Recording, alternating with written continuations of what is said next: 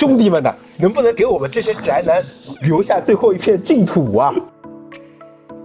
我明显感觉到，现在大家对 B 站已经从当年只要求它用户增长这一块儿就是够了，到现在就是完全是既要也要还要啊。B 站的百大 UP 名单变成了百大暗杀名单，这是一个什么样的缘故？社区属性这件事情到底值不值得今天的 B 站继续死守下去？一条信息流，你如何平衡不同内容品类之间的价值大小的差异？现有的这个人群结构，我是不是到了边际效应递减的时候？我有什么新的差异化势能可以去继续增长？无数的 B 站的用户会觉得，哦，你脏了，就你怎么可以去谈商业？你怎么可以去谈挣钱？你怎么会拿投资人的钱？如果有任何人像陈瑞一样深入的使用 B 站，和 B 站的用户交流，那么大概率也会选择祖宗之法不可变的路。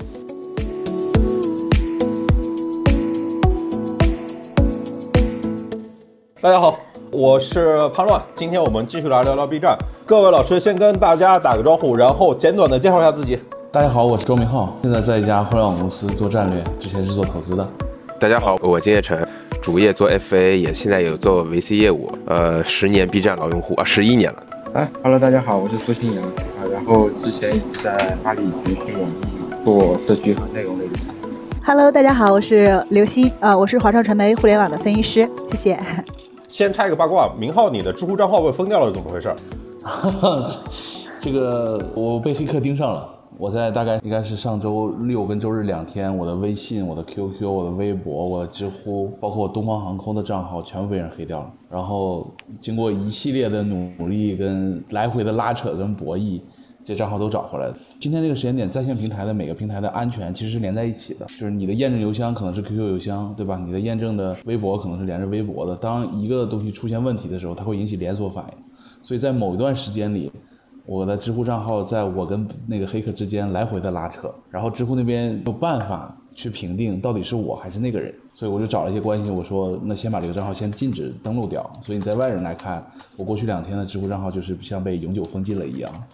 对，然后现在已经好了，已经拿回来了。对，我们今天就是正式的主题呢，是再来聊 B 站。为什么 B 站的 Q 三财报呃发完之后股价崩了？哎，这个问题现在 Q 一下呃刘星。我我明显感觉到，其实现在大家对呃 B 站已经从当年只要求它用户增长这一块儿就是够了，到现在就是完全是既要也要还要啊。就是除了用户增长之外，现在对它的这个利润率，尤其是这个整体的盈利能力的这个要求也是比较高的。所以我们看到，不管是 Q 二还是 Q 三两次财报，其实我们觉得。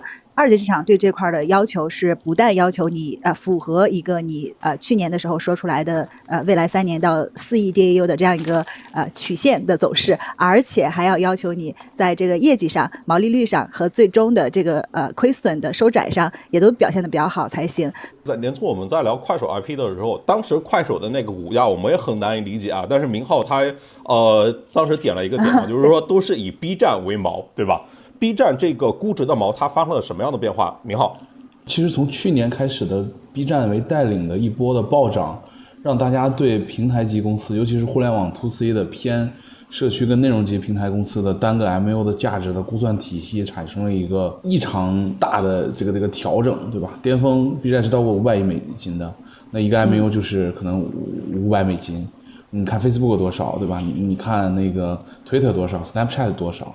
然后同时那个时间点，大家再去看腾讯多少，然后这个时候快手又上市，然后那个时间点可能整体的市场情绪也比较在那个状态里，所以上市的时候，我觉得快手上市就是那一波的一个顶点的，就是绝望之，就是对，就是那个巅愚昧之巅。我如果 B 站还是毛的话，这个毛本身其实已经跌了一半了，对吧？今天正好两百五，巅峰五百，正好是一半。刚才刘星提到了，他未来四年可能是要四亿 MAU，然后我记得陈瑞当时说，B 站如果能够立住的话，大概是有三个指标，对吧？是一亿的 DAU，四亿的 MAU，然后要百亿美金。百亿美金这个事情就是很早的就迈过去了。那就是一亿 DAU 这个事情呢，就是它现在的日活大概是七千两百万，然后月活是二点六亿，但是它这个部分的增量啊，感觉挺多的，都是来自于这个 OTT 跟车载这一块的。然后它中视频内容拓圈这个事情，其实不如之前那个预期吧。金成，你会怎么看它的用户增长这一块的压力呢？它因为暑期档暑期档的关系，它一直是 Q 三的这个 MAU 的增速是最快的。然后，但去年那一波的呃销售费用的增速其实超过百分之一百了，同比增速啊，就 Y O Y 增速超过百分之一百了。然后今年结果我又看了一下，它今年 Q 三的财报，销售费用的增速依旧非常大，在去年的基础之上，就相当于相比前年大概差不多将近翻了快四倍。但是你看它的用户增速 MAU 的增速其实是每年的 Y O Y 是快速下降的。去年已经是一个很幸运之年了，因为去年有疫情。就当时我就说，今年大概率是不如去年的，因为双重效应叠加下嘛，就是你又又是加预算，又是疫情，然后你还勉强维持住了一个增速。今年的增速是一定要下来的，再加上它今年用了些奇奇淫巧技嘛，对吧？就是就是车载啊，各方面电视啊，各方面来拉这个所谓的 MAU 的数字。然后去年的呃日月比的数字就已经在掉了，也就是说，其实就是用户的粘性新增的用户的粘度不高。就我的判断，今年看这个情况可能会加剧。而且明年可能会更严重。也简单的说啊，说那么多，我认为它的破圈，呃，之前大家做后浪那一波，大家一直在唱 B 站破圈、破圈、破圈，啊，目前来看这个效果是不及预期的。然后这个其实是目前我我个人认为二级市场可能对它一个很大的一个忧虑，就是它的用用户增长、用增这块可能遇到了。他们想象之外的这个 压力，这个用增问题说到底还是跟这个产品有关系吧？就是它分钟级的横屏的内容的供给在增加，但是它的消费肯定是变少了，因为它的用户增长的速度它下降了，或者它不如之前那么快了。然后呢，就是它短视频明显的内容消费在起来，但是感觉 B 站到目前为止还没有找到一个非常合适的。解法来做这个事情，但是整体的趋势，我如果放到整个市场来看，内容它都是越来越短的，它应该是今天是一个可能是几十秒级别的事情。OK，就是这样的一个这样长短内容中间的这个隔阂，会对于 B 站它会有一个什么样的影响吗？青阳同学，你来。其实长短对对内容生态的影响是非常大的，因为它长短它不是说时间的限制。那我们从 C 端角度来理解的话，通常会以。用户碎片时间更多，完整时间更少来理解，但我们从做业务的人来看，我们是反过来理解。视频长短影响的是我要做什么类型的，短的十几秒的、数百的，它因为你竖着拍和横着拍，适合竖着拍的一定是人，适合横着拍的一定是景物，以及有故事情节的这一些。所以竖和横、短和长，它影响的是内容品类的选择。所以我觉得这里面横和竖本质上是考验 B 站一个能力。他接下来做新的内容品类的能力是否足够强啊？有可能他想做竖，想做横，根本不是某个卡位战略上的思考，而是他具不具备去做竖的适合竖版内容品类的一个创作者的生态。我觉得从产品形态上，从内容品类的发展基因上面，B 站其实目前还不具备非常强的去做竖屏的内容类型的这样基础。我又想到另外一个问题啊，就是说做社区这个事情啊，它是应该陪伴这个年轻人成长，还是说应该去永远的去寻找那个初中、高中那个年龄段的用户？这个问题如果对于 B 站而言，它不去不断的做年轻人，它就会丧失 B 站的社区优势和社区属性，它的文化价值在我们这个待机的人群里面，它是稀薄的。啊，我懂不懂二三三？我懂不懂破防了？对我来说，生活没有任何影响的。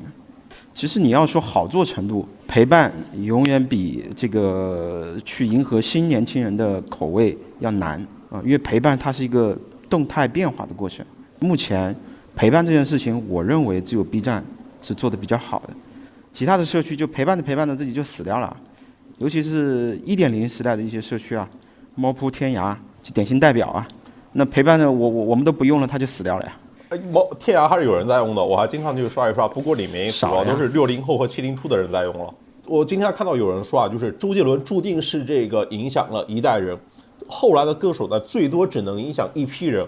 哪怕你影响了零零后，哪怕你影响了一零后，这两代人加起来的人数也没有八零后这代人多。如果他要想往这个更大的人群去走的话，譬如说。往他超过三十五岁的那个年龄段，往比如说需要往七零后这这个人群去走的话，这些东西它会不会形成一个障碍呢？建成，你你其实我在提这个问题的时候，我刚刚就在想这个问题。其实你这个问题有一个跳过了一个很重要的信息量，就是整个八五呃，其实严格来说是八七到九二这一代，就是所谓的人中国人口第四波生育高峰这一代。其实 B 站在这一代人当中的渗透率没有那么高。我们今天说它是年轻一代的产品，指的是它在九五后到零零后的统治力很大，但是它在真正的人口生育高峰那一波里边，其实只吸引到我这样的宅男，而我这群人的渗透率可能很低，可能百分之十到百分之五，可能就就只有。而而我这一代人当中，其实小红书的女性的渗透率是非常高的，真正有消费的女性小就小红书的渗透率其实非常高，这也是为什么小红书后面的其实目前所爆发出的增长潜力看起来比 B 站要大，对一个很重要的原因，就它基本盘其实更厚实一些。就 B 站的基本盘，当年有一个数据嘛，就是十年留存率百分之八十，这个数据表面看是很好的一个数据，但是你想十年前的 B 站才多大用户规模？那群用户的留存率高这件事情，你仔细想想，可能未必是件好事，因为这十说明这十年里边 B 站的本身的产品调性的进化速度步伐是有点慢的。就如果你能够增长三亿用户，你说我十年前用户全丢了，又怎么地？我不过就丢失三百万 DAU 嘛，对你根本不 care 这个事儿。我相信抖音二零一七年的、二零一六年抖音用户留存率可能不到百分之五十，我怀疑这种这种可能，但完全不影响抖音的增长，对吧？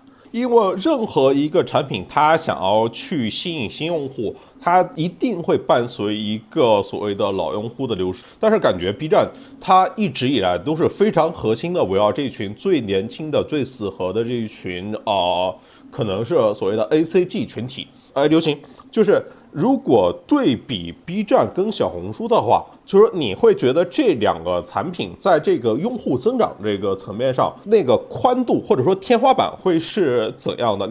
小红书和 B 站，首先来说，我肯定用小红书时间比更长一些。跟在座的四位不一样的点，可能是因为我是女性，对，所以小红书这块肯定是我自己是更喜欢。然后，而且我觉得小红书这块的确，它现在更有一点点更加包罗万象的这种感觉。其实 B 站更多的还是偏娱乐化。其实娱乐本身，它呃本身其实它是一个奢侈的东西，但是。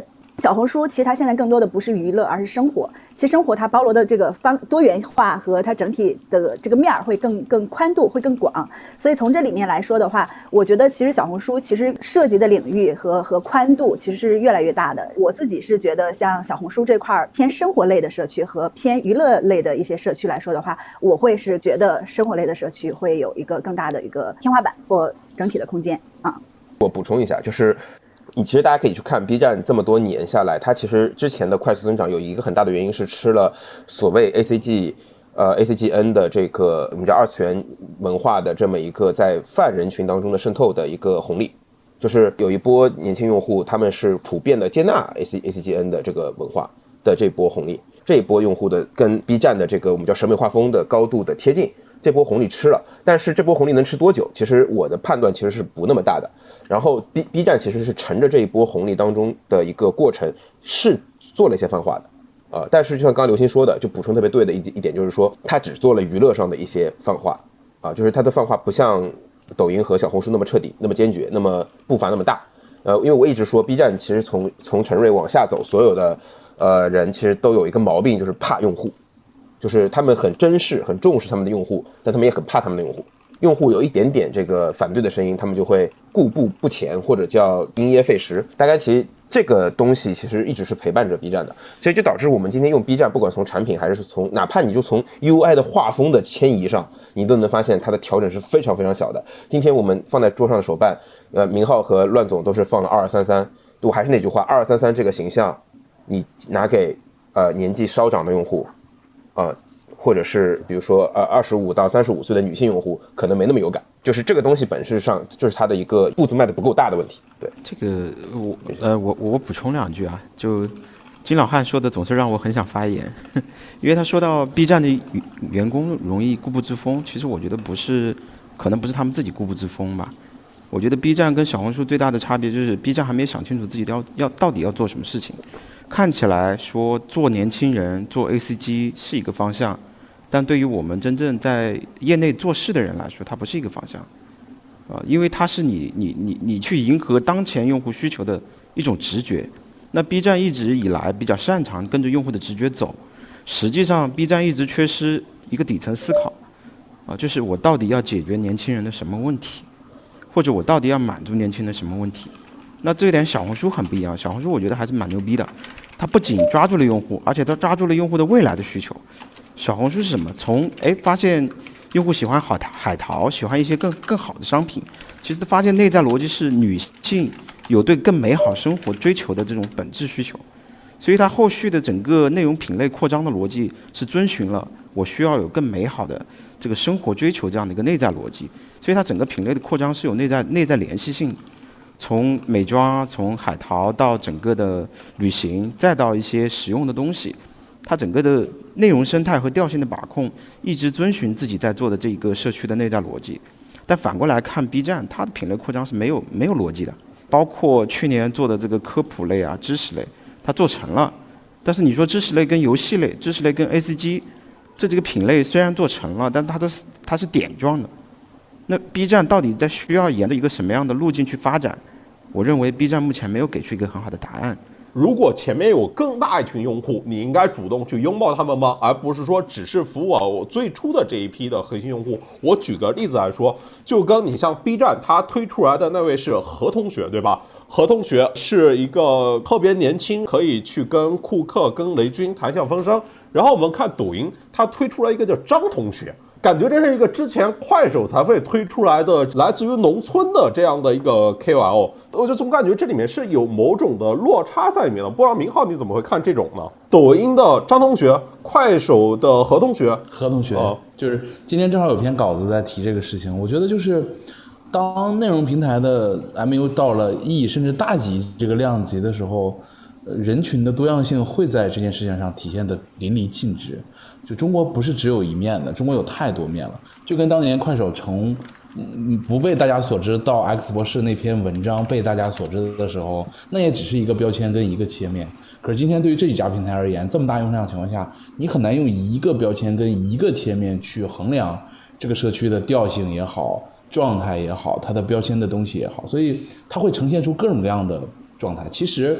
呃，在抖音最近推张同学这件事情的情况下，B 站最近出了另外一个博主叫大猛子嘛，那大家也会说大猛子跟何同学都出现在 B 站上，关注量都很大，话题讨论也很多，但他们都是中国的年轻人，对吧？就他的内容展现方式、手法、状态，他们体现的价值观完全不同，但是那就是活生生的一个一个的用户，一个一个中国现在的。人的样子，这当然社区它也有它自己的问题啊。譬如说你社区你怎么在高速增长那过程中，同时保持这个社区的浓度，同时保证创作者这些事情。就比如说最近看到一些头部的 UP 主，他们都开始去做一些不要笑挑战，或者说不心动挑战这一类比较水的内容了。呃，苏倩，不知道您您怎么看这个问题？呃，其实这个问题是所有社区界最大的难题啊。啊，确实是一个比较大的问题，但是其实不是没有方法可解的，呃，因为对于一个社区而言，又回到我们之前聊过的一个话题，一个社区最重要的核心的机制是上升通道，啊，可能有些人不太没做过社区，不知道上升通道是什么意思。那我举个例子，其实就是中国的科举考试，早期的时候，中国科举考试所有人考的都是一模一样的题目，那么它出来的人才选拔出来的内容，啊，都是比较单一的，它的价值观是单一的。那么，社区的泛化它带来的其实最大的矛盾就是不同人群之间的它的价值观、它的审美啊，它对内容价值判断是不一样的啊。所以，首先要如果要解决原有的原有的这个这一套科举考试，或者说这个上升机制跟新进人群的它的一个上升可能性之间的矛盾，要做的事情就是把科举考试给呃多元化 啊，就是原来可能 B 站就是 A C G 内容做得好。你就能成为粉丝量比较高的。那今天我一个生活区的 UP 主，我也有我自己的上升通道，就是始终要把让这个社区的上升通道做到包罗万象，让任何任何领域的人、任何类型的人，都在一定的规则下，能够在这个社区能够展现自己的价值，能为他们提供他自己的舞台。啊，所以这个这是我觉得是第一个根本的一个解法吧，就是我把它是。呃，理解为未来的所有社区的算法推荐，甚至产品的展现形态，应该要做的更针对细分领域、更垂直化。如果不这么做的话，你这个一条信息流，你如何平衡不同内容品类之间的价值大小的差异？那有些内容品类它就是不容易，呃，跟跟娱乐放在一起，它就是出不来。比如说音乐品类，B 站早期的时候音乐区其实做得很好，啊，很多的音乐人都从 B 站里面出来的。但是音乐品类，如果你要跟娱乐、跟搞笑、跟电竞、跟游戏这些 PK，它在你这个信息流里面永远出不来的，因为你只有一个上升的依据，就是我点击率、热度，啊，哪怕把时长也算上，啊，你上升不出来，我的创作者就会流失，创作者流失，你的多元的内容就会崩塌，你多元内容崩塌，你如何去容纳泛化的人群啊？这里面问题会非常多，对，所以这是一个另外一个，我觉得还是创作者。从创作者源头去抓，呃，因为因为所有的这个矛盾看起来好像是消费者之间在撕逼、在吵架，说氛围在变，但其实本质上是创作者和内容在变，啊，所以要要怎么样去服务好不同领域的创作者，呃，让他们能够在 B 站求同存异，就是既要保证不同领域、不同赛道的差异性，又要保证他们在价值观和文化上跟 B 站有有内在的吻合。我刚才有提到，为什么说 B 站其实没想清楚它内在的逻辑是什么？这个会阻碍对接下来 B 站做社区、做增长，方方面面都会有巨大的瓶颈。对，就因为我觉得 B 站它其实一直都是内容和人双轨的，就是明显它的都是在追求极致的好内容，然后能够创作这种内容达到这个门槛的，就譬如他每年评那个百大 UP 主很少的。你看那个那个他的百大的名单流动性，它甚至都会没那么高，就是它门槛很高，但同样也说明啊，这个内容它非常稀缺。我我补一点，这个刚才那个青阳说的，我觉得就是知乎昨天出了出了一个这个这个公告，是知乎会对某些领域的写的比较多跟写的比较专业的作者发一个黄色的勋章，叫优秀答主。然后昨天知乎发了新一批的优秀答主，然后有人做了统计。新一批的优秀答主里面有三十二个人是第一次拿到这个勋章，这三十二个人里面，我们所熟悉的就是至少我我所在的这个板块叫社会科学领域，就是大家理想当中知识那个类目的，只有三个人，分别来自金融、财务会计跟心理学。你像其他的什么汽车、三 C、数码、珠宝这几个大的类目，拿了几十颗星，就是这没有什么对错，它就是今天这个时间点，因为用户增长。带来的话题的泛化，跟某些话题，无论是方便对接广告主，还是方便引起流量的讨论，还是因为什么造成这样的结果，它没有对错。反过来，它也在倒逼，比如说像我们这个品类的这些博主，就要去想，在我们大的这个品类下面，有什么小的细分品类可以找出来。因为确实，你你如果只有一个费流，只有一个通道的这个展示的话，你就只能去找那个最大的攻略书。就跟刚才你说一样，就百搭 UP 主这件事情，就是我是近期因为。呃，这个 B 站的这很多内容，我开始去关注一些所谓的百大 UP 主。你会发现，很多百大 UP 主在过去几年一直连连续拿百大 UP 主的这几这些人，他的那个标签化是很强的，是有很特色的 B 站的风味跟口味的。他去别的地方就会水土不服，就是他们也可能尝试过抖音，也尝试过其他平台，但你就会觉得那个东西不对。你也会觉得那些内容真的符合我们传统意义上的好的定义吗？可能也未必，但是他可能就在恰当的时间点，满足了那一波恰当用户的非常底层的需求，他就站住了。哎，你说百大这个，我想到一个事情啊，就是说今天我征集问题的时候，有人给我提了一个问题，就是说都是年轻人聚集的地方，它有什么好跟不好吗？就是如果不好的话，它应该怎么来优化这些矛盾呢？他这话潜台词的背景就是说，B 站的百大 UP 名单变成了百大暗杀名单。这是一个什么样的缘故？在 B 站做百大会比在其他地方做头部的 KOL 更容易被冲吗？金小成，对我刚还想开玩笑说，这个 B 站的这个百大流动主要靠暗杀的，而且最最最搞笑的是，就是极少有一个平台的呃，就是头部就是创作者主要是主要是被自己的用户锤死的。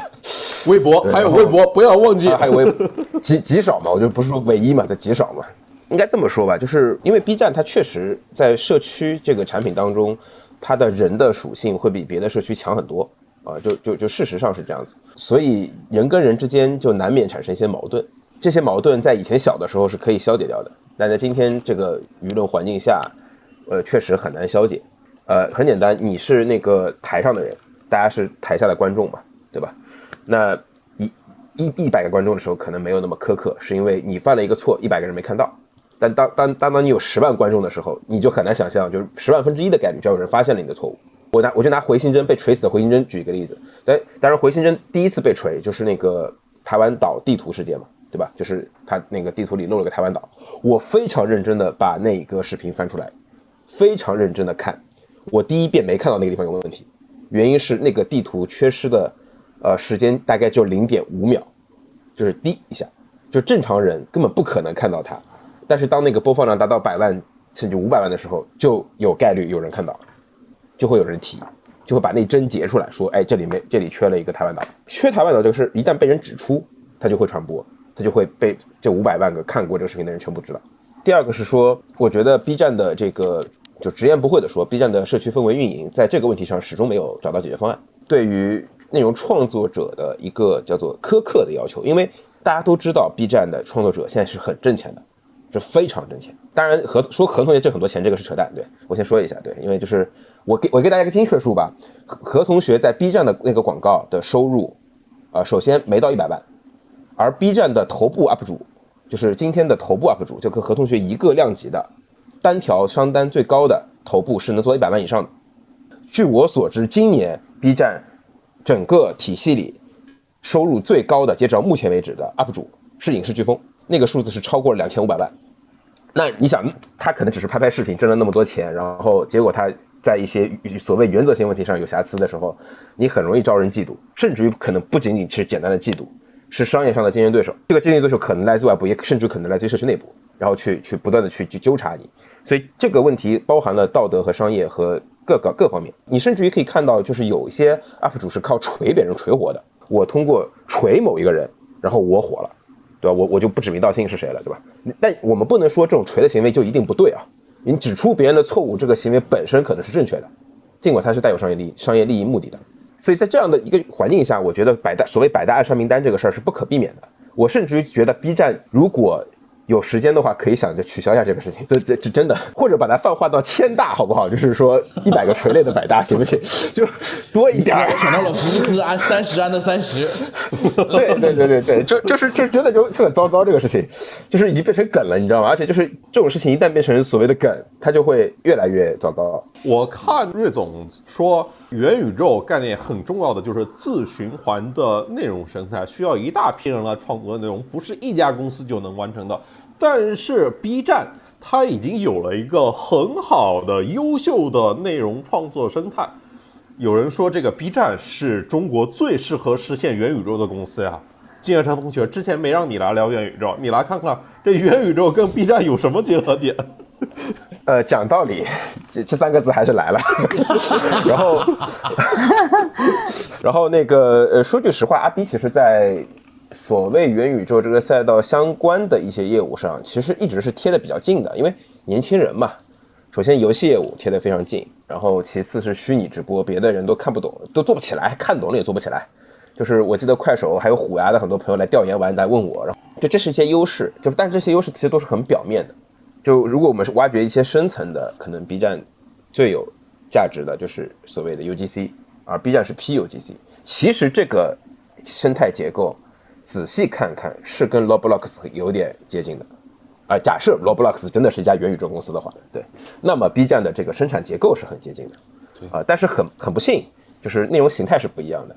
就 Roblox 生产的是你叫游戏也好，或者叫社交房间也好，随便你叫了，对，那是一个可以消费更长，然后带来更大价值的东西，啊，因为我有问过 Roblox 的以前就是还在 Roblox 呃工作的朋友嘛，他们说 Roblox 的留存的水平其实。整体的留存水平跟头部几款游戏的留存水平是高度贴近的，每日的留存表现，也就是说，其实你可以想象，其实是靠头部的大产品在在在维持整体的一个稳定的。当然，呃，腰尾部也在提供他们的价值啊，就这跟 YouTube 的情况也很像嘛。那 B 站其实也是类似的情况，就可能头部的那一百，真的就是为什么百大那一百个 UP 主提供了绝大多数用户百分之七七十八十的这个需求，可能由于它是视频内容，对，所以它的问题就变得比较糟糕，就是你需要。不断的生产，然后即便它是以人为维度来做的，它依旧需要不断的生产内容，不断的消费，不断的策划新的选题，不断的再生产，不断的再再消耗。就这个生产流程，这个业务流程本身是件很痛苦的事情。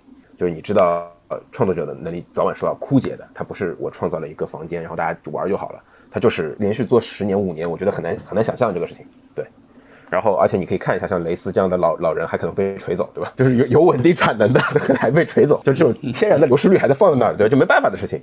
它就是有可能你你干了五年，然后你确实心情很差，你可能有一天有一天你情绪失控，你就翻车了。所以这一点上来说，B 站业务的形态上现在有一些优势，但是你真的去真的去切元宇宙这件事儿本身，唉，怎么说呢？我觉得还是找不到一个业务抓手和落点啊。就是咱们还是聊点具体的吧带什么。哎，明浩，这个游戏增速只增了个位数，百分之九啊，这游戏碰到什么样的问题啊？然后咋办呢？这个问题其实我能回答，其实这个问题我能回答。你说，你说，你说。首先，第一点就是 B 站的游戏业务一直是靠代理业务在走的。其实它今年能呃这个这个季度能有百分之九的这个增速，其实我觉得还超出预期。我我不知道二级市场怎么看这个预期，他们怎么定出来，但是其实超出我的预期的。原因是主要是 FGO 有增长。就如果你去拆它的所有游戏增长的时候，你发现 FGO 居然还老枯枯枯木逢春了，对，枯木回春，天哪，对，就没想到啊。去年瑞总他有一个预判嘛，就是说，呃，未来的整体的二次元游戏的这个业务的模式会从过去的我们叫做代理发行模式转向自研自发模式为主啊。然后 B 站整个今年的游戏有两个意外一增长，一个是那个他们代理的几款游戏在港澳台和和韩服的数据超出了预期。啊但这两个数据的好又是偶然事件，就是不是 B 站常规性的或呃习得性的能力，而是偶然事件。所以说，其实整体增速是比我想象中好的。但是整体业务的下滑是因为 B 站未来会越来越难拿到，不仅 B 站，是所有以发行代理业务为核心的公司越来越难拿到优秀的呃产品。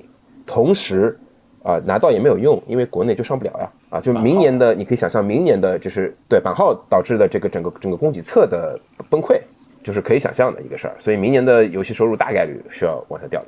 对，然后那个关于 B 站的商业化，我也想说两句啊，因为其实我觉得 B 站商业化现在面临的问题跟它的增长是同一个问题啊。我始终觉得 B 站的内在的自生长能力现在是缺乏的，尤其是快速的自生长能力缺乏的。你从它的商业逻辑来看。它现在增长迅猛的商业板块是什么？广告业务百分之一百一十的增长，增值服务，还有电商收入。那这些是什么呢？这是洗流量的。洗流量的就是你直播你做得好，它靠你流量够大，你就能洗足够多的直播付费用户。广告也是一样，它是单纯的洗流量的逻辑，它没有建立在 B 站本身内容价值的优势之上，也没有建立在 B 站本身的社区优势之上。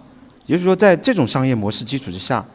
B 站的社区做的再好，内容价值做的再高，依然还得靠流量变现。那靠流量变现就会引发另外一个焦虑：B 站的增长速度是否够快？呃，但看刚才有提到，B 站的增长靠什么？靠 OTT 端的布局，啊，靠一些买量，靠一些并不是由自己内容变得繁荣而带来的自然增长。所以它的增长其实也是乏力的，它的商业化的一些增长也是建立在流量的基础之上。这件事情，抖音来做，快手来做，秒杀你，因为我流量足够大。因为游戏这个业务确实，我觉得是是是全行业都在面临各种各样的问题，就是竞争也好，卷也好，然后工业化水平也好，头部厂商焦虑也好，版号也好，然后那 B 站又很很赶。其实咱们聊过很多次，B 站上市之初，游戏占百分之七十的收入贡献，大家会觉得不好。你是家游戏公司，所以 B 站过去几年疯狂的减游戏的占比，减着减着发现，哎，不对呀，这个游戏变得很重要啊！这个 你你本来应该是你吃的二次元领域，人家长出好几个大厂，一年赚几百亿，跟你没任何关系，这不对呀！那个钱本来应该是你赚的呀，对吧？而且那你是原来这个领域的爸爸呀？什么叫爸爸呀？就是没有任何对手呀？那你怎么就看着他长得那么大，而且越来越多的人？可以在这个领域里跟你没关系的长起来。补充一下，米哈游的虽然没上市，但米哈游我据我所知，现在的估值应该超过 B 站的一倍的市值，甚至都不止。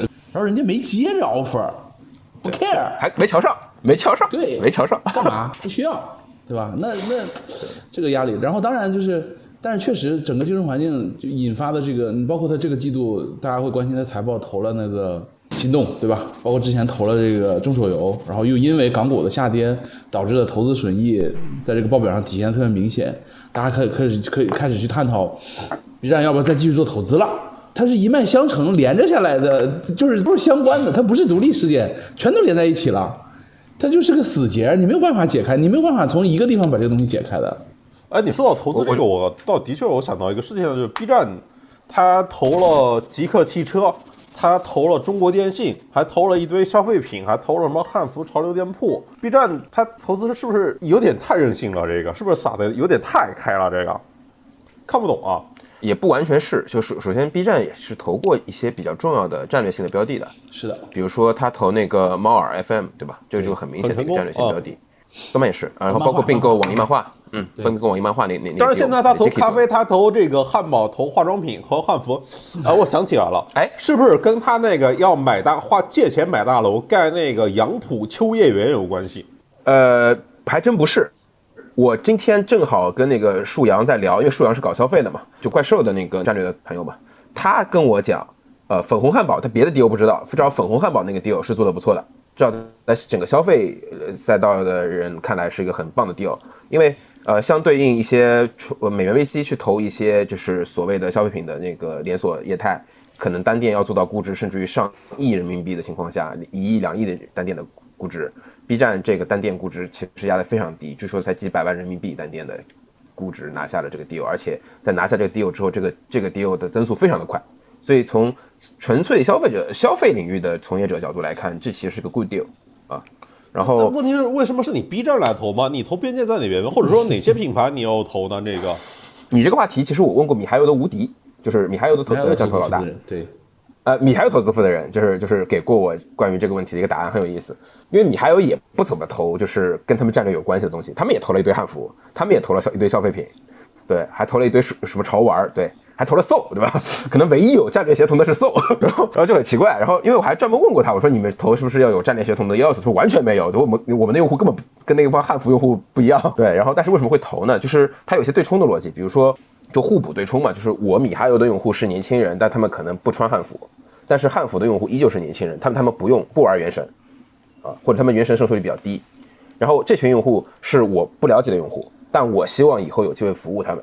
所以我去投他们正在买的那些品牌，啊，这是一一方面的逻辑，但这个逻辑可能不那么清晰了。第二个方面是做线下汉服，包括潮玩这个能力，米哈游可能拥有的这个战略路径会非常的长，就是说我需要它，但是我要获得它，可能是一个非常漫长的路径。就我米哈游习得这种能力，可能花很多钱、很多时间，浪费很多管理成本在里边。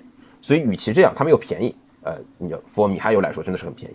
他们毕竟一天能赚超过五千万人民币，像这种低我洒洒水了，无所谓。那你跟我说为什么要投汽车？为什么要投中国电信？你给我掰扯这个问题，你你你问李勇吧，这个你问卡总吧，我怎么知道？这很离谱，人情世故，你只能这么解释了。也有可能他们看到了我们看不到的东西，对，谁知道呢？就是，但确实啊，就是说这两年的战投的整体的战略性有点儿呃不那么明确。不仅 B 站，这个不是 B 站的个案问题啊，这个我得替他说句话，在中国整个。就就是互联网公司战投这个里边，能把战略这件事想得很清楚的人是很少的，想不清楚，没有人想得清楚。对，你看底下人说自己也投了 Manner 呢，对吧？这为什么？一个看不懂，四千亿美金的巨头投了一个咖啡馆。哦，这个可能只是他们想要 Manner 在他们楼下开店，所以才投。我这个成本有点高，是吧？我觉得这个这个层面上也从侧面印证了青阳说 B 站整体大的发展内内内区的这个主题不够明确，导致它战略不够清晰。其实说句实话，以他今天这体量这么投是有点过于浪了。如果他是腾讯，大家肯定就 OK 了，fine。但我依旧得说啊，这个该投还是投，不投这个说法真的是有毛病。对，这游戏肯定还是得了，就你不投没真的没出路啊。OK，所以有游戏是应该买的是吗？要要，嗯，要买要买，而且可能只有他资格有资格买，别人都已经没有资格了。我觉得今天这个环境下。呃，以投的进去为标准，不以这个我想投什么为标准。对，因为说句实话，包括 B 站在内啊，就所有的站投型的游戏投资，其实除了腾讯以外，都是挺难投进项目的。呃，都是挺难投进，因为比如你拿了 B 站的钱，Tap 就有可能会有意见。就算不是明面上排你，他至少也会也会不舒服，对吧？你看，尽管 B 站投了心动，我天呐，这个关系好混乱。对，尽管 B 站投了心动，但是。B 站的游戏中心跟 Tap 依旧是互排的，就是你今天如果一个游戏你独家首发了 Tap，你就 B 站就就给你锁量，就拿不到量。你今天有个东西你上了 B 站首发了，Tap 就是给你锁量，就他们还有股股份关系。天哪，这多混乱这关系！哎，这个现在 B 站的广告应该都还是以品牌广告为主，对吧？就是我看它那个前五大行业是游戏、呃美妆护肤、电商、数码三 C 和食品饮料。其实这里面除了游戏之外，就是我之前看到一个数据啊，就是说你像美妆在这个 B 站里面能排第二大，对吧？然但是整个时尚类目的内容在 B 站里面应该不超过百分，也就百分之二三左右。怎么看它 B 站这种商业化，它可能头部效应它可能有些集中吧？它集中这两个部分啊，一个是这个在品牌广告主这边的集中，然后效果广告这一块可能还在发展过程中，另外一块可能是大家都更多的去找这种头部的 UP 合作。呃，金远成，你刚刚说的两个集中都存在，就在一一方面来说，呃，首先是首先要从看它的那个商业化的呃订单的，就是我们叫做价格来看，就是它的那些大单，呃，其实集中度很高。呃，比如说百万以上的单，其实是集中度非常高的，就是非常多，而且老客会非常多。就投的好的人，他会反复投；投的不好的人，流失率还是比较高的。呃，这是一一部分。另外一部分是说，头部 UP 主非常集中。我举个例子啊，就是今天我跟舒阳也在聊这个话题，他有一个妹妹是在呃 B 站做 UP 主的，大概做心理类的 UP 主啊，然后大概差不多是几十万粉丝吧，然后每个月的收入大概是两万块钱啊，然后他就说，你看 B 站收入非常的差。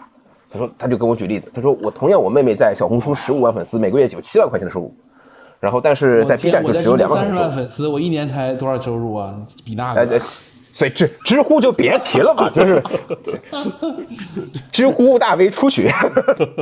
对吧？不配，就不在一个数量级里，对吧？然后，大家就是这意思。我 B 站的那个不同的变现路径是那个写小黄选那些 那些文章啊，那些故事嘛。对，呃，你你不在那个范畴里面写小说啊。然后那个就是，你看 B 站，他他说 B 站的粉丝还多一倍，而且你从那个互动率各方面来说，其实都差不多。但是 B 站的收入可能只有小红书的呃高一倍的流量的情况下，收入只有小红书的可能三分之一。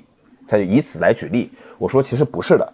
是因为那天那天季课上那个老蒋也在说嘛，因为他是 B 站上的一个相比较头部的 UP 主，他是百万级粉丝的，就是明确的说，就是 B 站的这个头部 UP 主，就是我们收入的这个离散性，头部的集中度是高非常多的，就是你你在 B 站上涨涨粉丝的数呃带来的收入增长可能是指数级的，对，就因为本质上说回来的本质上是我这个不一定对啊，但我目前观察到。B 站上投广告的大部分广告主还是以品牌为目的去投的，小红书其实是品效合一的，甚至于是偏效果的，就是以销量为考核基准的，所以腰腰部尾部的流量就非常有价有价值。为什么？因为他们便宜，溢价低，对吧？我只要能投出 ROI 高，他们其实更有价值。难度在于我把他们筛出来。但是 B 站不是，它走大部分目前走的是呃，就是我们叫做这个品牌为主，没有效的。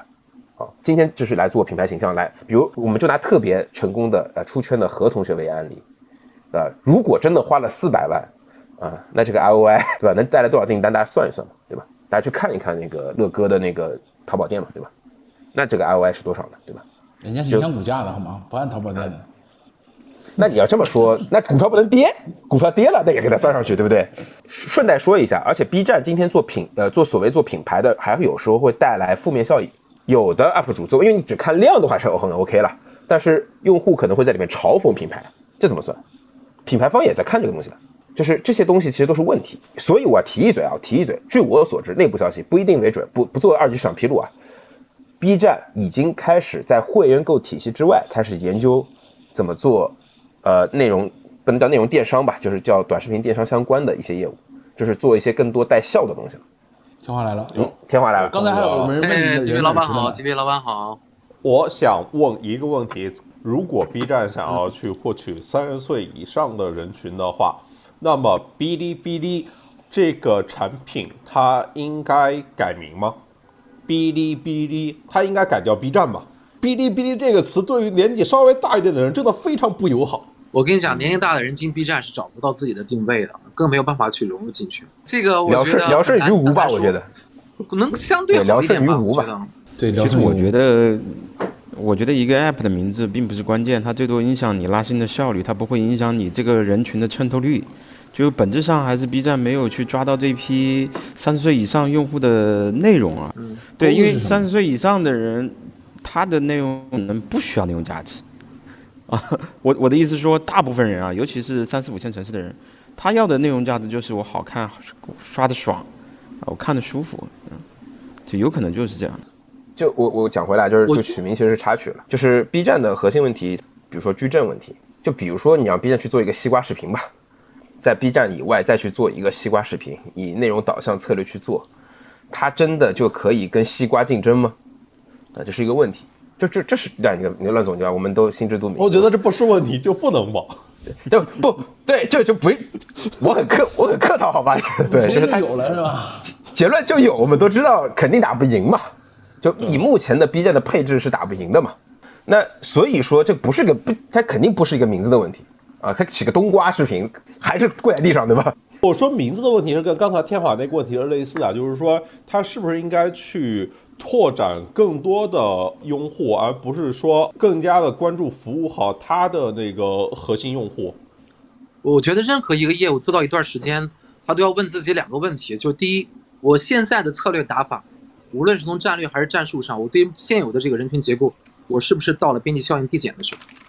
如果到了边际效应递减的时候，我还要问自己一个问题：是，是说我有什么新的差异化势能可以去继续增长，对吧？那我觉得这个东西是。无论是从线上还是从线下发展的角度，都要去思考的一个问题。我接这个话题啊，我觉得我一直想问 B 站一个问题：为什么 B 站没有？为什么得物这样的一个社区型电商不是在 B 站这里诞生的？因为年轻人他消费是基于文化和 IP 去消费的，然后他的交易方式、他的交易属性跟原来的那种标类的商品都不太一样，所以这种是有巨大的年轻人的电商的空间的。嗯，他们的交易的交易的品类是非标品，呃，这里面就需要社区的力量。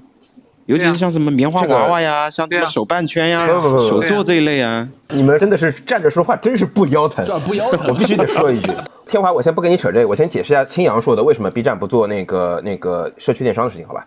这个是个真实的，就是我了解的情况。首先，B 站整体在去年我就聊过这话题嘛，就 B 站在做电商上面，它其实有三条路可以走。第一条路是今天的会员购，就会员购是它的原有业务，因为 B 站在最初它是个社区。他在做电商业务的时候是没有认知的，他也没有想过我要去做电商业务。他做电商业务其实一开始的起点是我社区里边有一些官方的衍生品东西要卖，我的对我的就这些手办对吧？就就这些玩意儿这些东西，就是我的用户喜欢，然后我们去给他们定一些设计一些，然后让用我们的用户来买，这是 B 站最初去做这个业务的原动力，就是这是原有业务，这是第一条路。第二条路是说，我要像比如说淘宝一样，我去做一个综合交易平台。第三条路就是在会员购的基础上去做京东的事儿，就是我做品类，就是我从纯粹的做买衍生品变变成一个京东这样的模式。然后你去看 B 站做电商的人是哪儿来的？如果你去看一下他们现在负责会员购的是哪儿来的，你就知道当初他们选了哪条路。当初他们选的是京东的路。B 站的整体电商业务线是沿着京东的业务呃业务线在走的，这个选择我们先不说它对错，在 B 站做这个业务的时候，他就没有想清楚，这是个事实，因为这不是 B 站当时的重点嘛，他就压根儿在这个问题上就没有花时间精力心力去想，没想多，没想都不知道这没想清楚叫没想，有人能负责这个事儿就就行了。OK，下面我们互动环节。我提一个问题吧，因为前面其实都有提到啊，其实 B 站为了死守自己的社区属性，牺牲了非常多。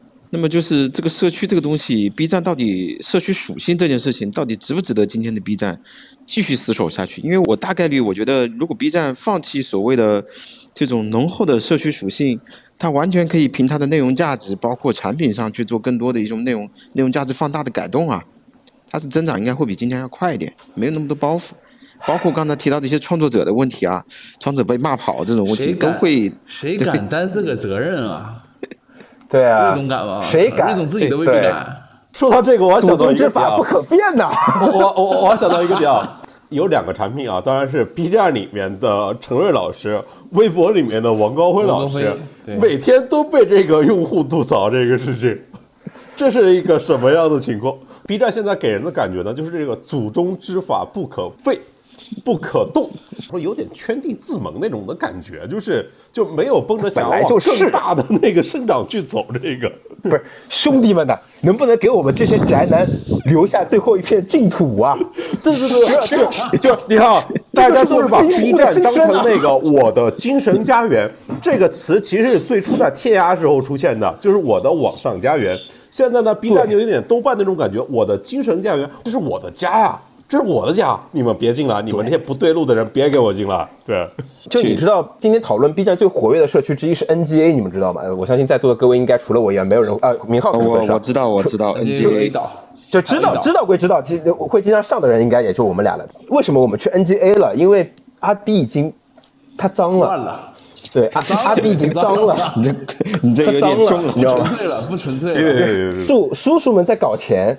叔叔只想搞钱，你知道吗？哇！然后我我们的家园，这个凭什么不能搞钱？有意思一点是这样的，对这个话题，这个是这样的，就是知乎上原来有一个热贴，是一我想想是一几年啊，一三还是一四年，就是呃 B 站第一次公众意义上的去拿融资，当当时华兴给他们做了一个 BP，然后这个 BP 因为各种原因被泄露出来了，然后引起了轩然大波。为什么会引起轩然大波呢？就是无数的 B 站的用户会觉得，哦，你脏了，就你怎么可以去谈商业？你怎么可以去谈挣钱？你怎么会拿投资人的钱？你不是那个为爱发电的地方吗？你不是为了因为 A 站总崩溃来做的 B 站吗？你你不是这样的，对吗？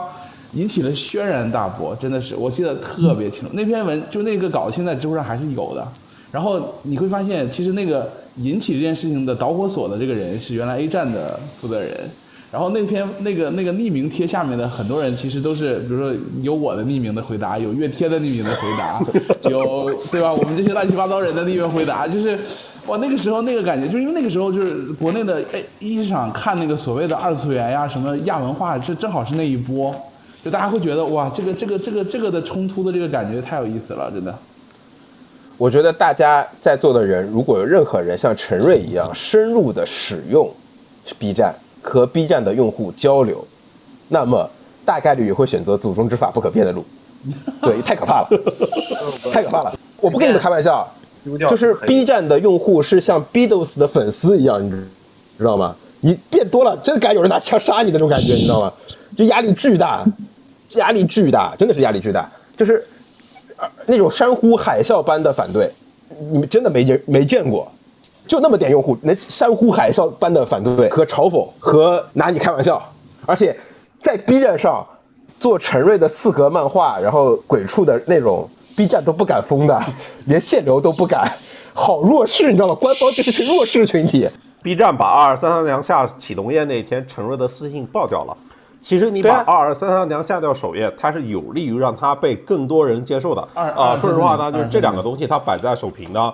呃，不见得对所有用户都是友好的，对吧？对啊。单纯的从拉新这个意义来说，哎，但是他想要为增长做出这个改变，陈瑞老师的私信爆掉了。而且这群用户很极端，他可不是说只是给陈瑞发私信哦，他会威胁说我们现在就要去找 FGO 开发票。开发票这个方式真的是哇，这真的是很绝了，绝了，就是绝了，绝了。你会受到实际的伤害哦。他会给你实际的伤害哦，大家不要忘了，这群用户也是饭圈的年龄哦，啊，其实大家是一些方法是通用的。你说这个点，我想到另外一个事情啊，就是说，其实这群用户他们爱的是 B 站，对吧？他们其实是 B 站的粉丝，他们是 B 站的那个饭圈。对，我的 idol 不能变，这个事情就就会出现那个问题，你知道吗？就是爱班级、爱集体，不爱班长，对吧？所以班长如果去了隔壁班，班长就给我去死。典型的就是那个西瓜签的那个谁，是啊，他一去就是背叛者，你就是背叛者，你去死吧！就搞就好像这是个偶像团体，然后百大 UP 主团体，然后他离开了百大这个团，去了隔壁团，去死吧！就是这样的。然后团里边有谁恋爱了，去死吧！对，我想到一个很类似的例子啊，就是最近哈利波特，就 J.K. 罗琳只是个写小说的而已，他懂什么哈利波特？对他懂什么哈利波特？他懂什么哈利波特？人家只是想生存，一样的，就是这是真的是个阻力，这个是一个不太容易统计到的那个山呼海啸的对抗情绪。抖音的用户怎么改？用户是不会山呼海啸的来对抗你的，这就是做社区的一个怎么说？就是你有收获，你也有损失嘛。你今天做社区化的业务，你就得面临你有一群人信仰你的社区社区文化，你就得接受这个信仰的反噬。但问题是，它就会导致 B 站长不大，就是这几个事情是不能让基因叫做最初的用户结构决定的。还是那句话，明浩说那句话就是这事儿不是不能改，抖音就改了，对吧？内涵段就抖音里边有群内涵段子用户，抖音无视他们，爱谁谁，你爱爱用用不用管，对吧？我就这事儿 B 站敢干吗？对啊，B 站敢干吗？干不成谁负责任？今天好歹还有两百五十亿美金，干不成两点五亿可能没有了，谁负责任？这是很难的。我自问我我站在瑞总的位置上，这就是一个前进后退都是死的问题，太难了，太难了。我当年跟瑞总聊的时候，瑞总是甚至是明确的问过我说：“你你怎么看今天的 B 站？就当时的 B 站还是几十亿美金的时候，我说百亿美金啊。”瑞总直接说：“都他妈是你们这帮逼吹吹出来的。”对，就是当当时的竞争环境状态刚刚上市，然后跟几个业务的开展、商业化、游戏的比例，就是就是他已经解到今天其实已经解决的非常已经非常不容易了。就是我们当然我们都是站着说话不腰疼的，对。就这这道题进入深水区了，没人解过。这么大规模的社区，而且是从一个非常小的文化基础长出来的社区，它不是一个小红书。说句实话，它不是它不是文化社区。B 站是个文化社区，以文化为基准长的社区，长成这个规模，今天真的已经很不容易了。我我不是说它还能再涨，我是佩服他们，但是同时我也很唏嘘，因为我是用户，我就觉得它差不多了。带着爱，又带着怎么说，希望它好，但是又痛心又无又无奈的感觉，就是这种这种情绪很复杂，你知道吗？作为一个 B 站用户，又同时是一个什么分析师，对吧？所有的问题终归结都是人的问题啊，无论是对用户这个人的分析，还是对自己组织内部人的分析，对吧？对，一个公司要获得好的估值，你就必须有两点关键的，你必须有好的生意模式加好的企业文化。我始终觉得 B 站的企业文化其实是不错的。至于说好的生意模式，说实话啊，就 B 站现在为什么估值低，就在于这个好的生意模式上，还是需要进一步去论证的。我其实，在直播前我特地看了一下那个 B 站的财报，我感觉它虽然亏的很多啊，但是它在后。最近这一个季度的获客上，它其实变现效率反而是反而是提升的。我觉得还是要给他一些耐心。是，这里我讲一下，就是这凡事有利有弊吧。就是我们讲 B 站的所谓文化属性也好，社区属性也好，集中在人身上也好，这些问题很有意思的一点是，B 站的商业化为什么能够逆势做品牌这件事情？就我去年有提过这个事儿，就是全中国几乎所有的呃内容平台呃或者社区在做广告业务的时候。全部在转向做效果广告，就是品牌广告几乎都在在大幅缩减的情况下，我说我当时就说，可能只有 B 站能够快速增长品牌广告收入，这是很神奇的一件事情。就这事我还跟 Fox 聊过，我说你们赶紧做品牌广告，因为全中国所有品牌可能只有你们能做起品牌广告，别人连做都不不可能，没机会，只有你你们能做，这也是为什么它广告收入涨那么快。当然，呃，我也听到有有二级市场的朋友说，这个什么这一季度还是低于他们的预期，我在想什么预期？我去年。给的是翻倍，就去年是十八个亿，我说今年能干四十个亿，现在一看今年四十个亿大概率能完成，我说做的很好呀。他说不低于我们预期了，你们什么预期？五十亿是很清楚，二十场是看预期的，不是看绝对值的，好吧？我我说我，所以我当所以我当时反应是，你们这预期怎么定出来的，朋友们？就是你们不能控制一下，收收敛一下吗？就是因为这种说不了话，我就帮他做个总结吧。就是我们为什么会讨论这家公司，或者说年底。大家会讨论这家公司，核心还是因为大家关注人比较多。你像之前讨论快手、讨论抖音，包括今天讨论 B 站，可能未来还会讨论，比如之前提到很多次的小红书，对吧？就是呃，这些可能在过去这一年，在互联网今天这个时间点，整个的大环境也好、监管也好、政策也好、上市也好、乱七八糟各种事情的条件下，值得被大家拿出来聊的，其实已经很少。我今天我还跟朋友开玩笑，看到爱奇艺的这个新闻出来之后，我说今天这个时间点，今年还能开年会的公司都是好公司。对，就是大家都不容易，然后我们都是站着说话不腰疼的，对对对，所以就是希望今天晚上聊的这些东西对大家有所启发或帮助吧。反正我们也是瞎侃，然后今天就先这样，OK，好，那就 OK，跟大家拜拜，拜拜，拜拜拜拜拜拜。